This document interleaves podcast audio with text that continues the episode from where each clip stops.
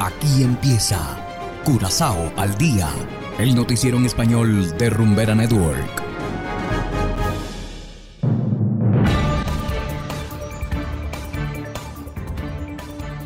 Muy buenas tardes, estimados oyentes de Rumbera Network 107.9 FM. Igualmente saludamos a quienes nos escuchan en formato podcast a través de noticiascurazao.com. Hoy es lunes 15 de agosto de 2022 y estos son los titulares. Celicor amplía su flota con nuevos camiones. Lo Martínez no es sospechoso en robo de drogas en Río Canario. Nuevas reglas en Puerto Pesquero de Caracas Bay. Y en internacionales, nuevo canciller de Colombia anuncia acercamientos para diálogo con ELN en Cuba. Esto es Curazao al día con Ángel Van Delden.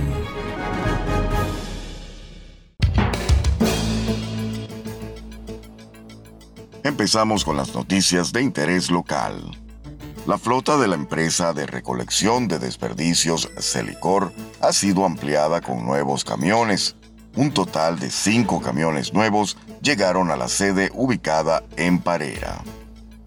A principios de julio, los recolectores de basura dejaron de funcionar por la escasez de camiones. Esto aumentó significativamente la carga de trabajo.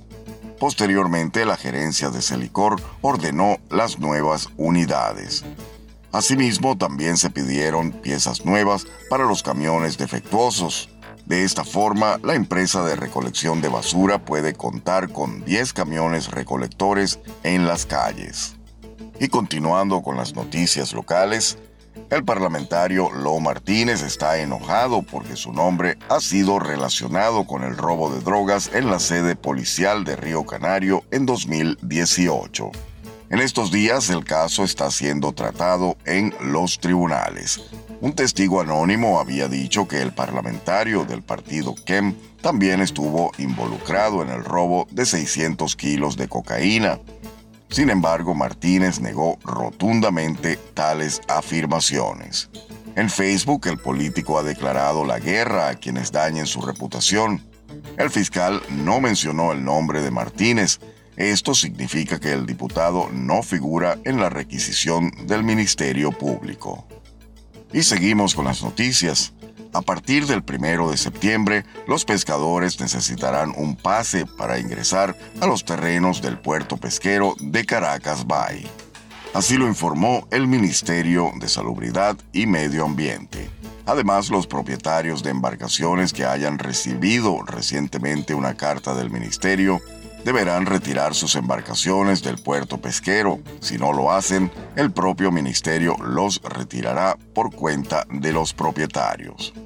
Esto también aplica a las embarcaciones que no hayan sido reparadas en el plazo acordado. A los dueños de los botes se les había dado un plazo de dos meses para reparar los mismos. Y hacemos ahora una breve pausa y enseguida regresamos con más de Curazao al día. Todos intentan imitarnos. Todos intentan imitarnos. Qué bien actúas, de eso no me cabe duda. Con tu papel continúa. Y no lo pueden lograr.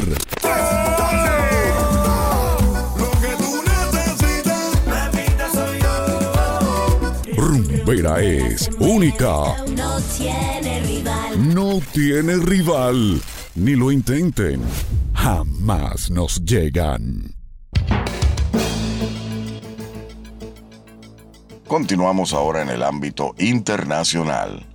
El nuevo canciller de Colombia anunció acercamientos para el diálogo con el ELN en la isla de Cuba. Escuchemos el siguiente reportaje por cortesía de La Voz de América. Las posibilidades de un proceso de paz con la guerrilla del ELN vuelve a surgir en Cuba.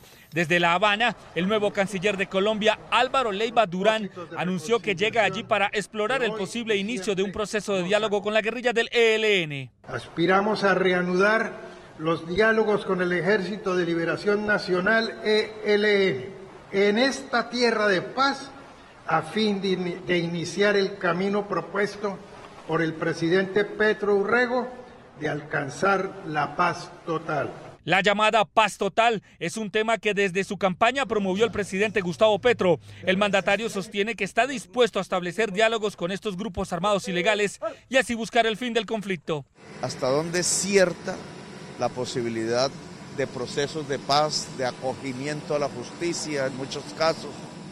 De reinicio de negociaciones, de treguas. Desde febrero de 2021, los líderes del ELN insistían en una salida negociada con la reanudación de diálogos de paz que llevan cuatro años suspendidos. Y de que construyamos sobre lo construido, esa es nuestra propuesta. Y que un reinicio o un desarrollo de unas futuras conversaciones se haga en medio de un cese bilateral. Chile, Noruega, Brasil y Venezuela serían garantes del proceso de paz que busca retomar el gobierno de Gustavo Petro con el ELN desde Cuba. Jair Díaz, Voz de América, Bogotá. Y de esta manera, estimados oyentes, llegamos al final de Curazao al día. Trabajamos para ustedes Saberio Ortega en el control técnico y ante los micrófonos Ángel Van Delden. Tengan todos una feliz tarde y será hasta la próxima. Aquí termina Curazao al día, el noticiero en español de Rumbera Network, 107.9 FM.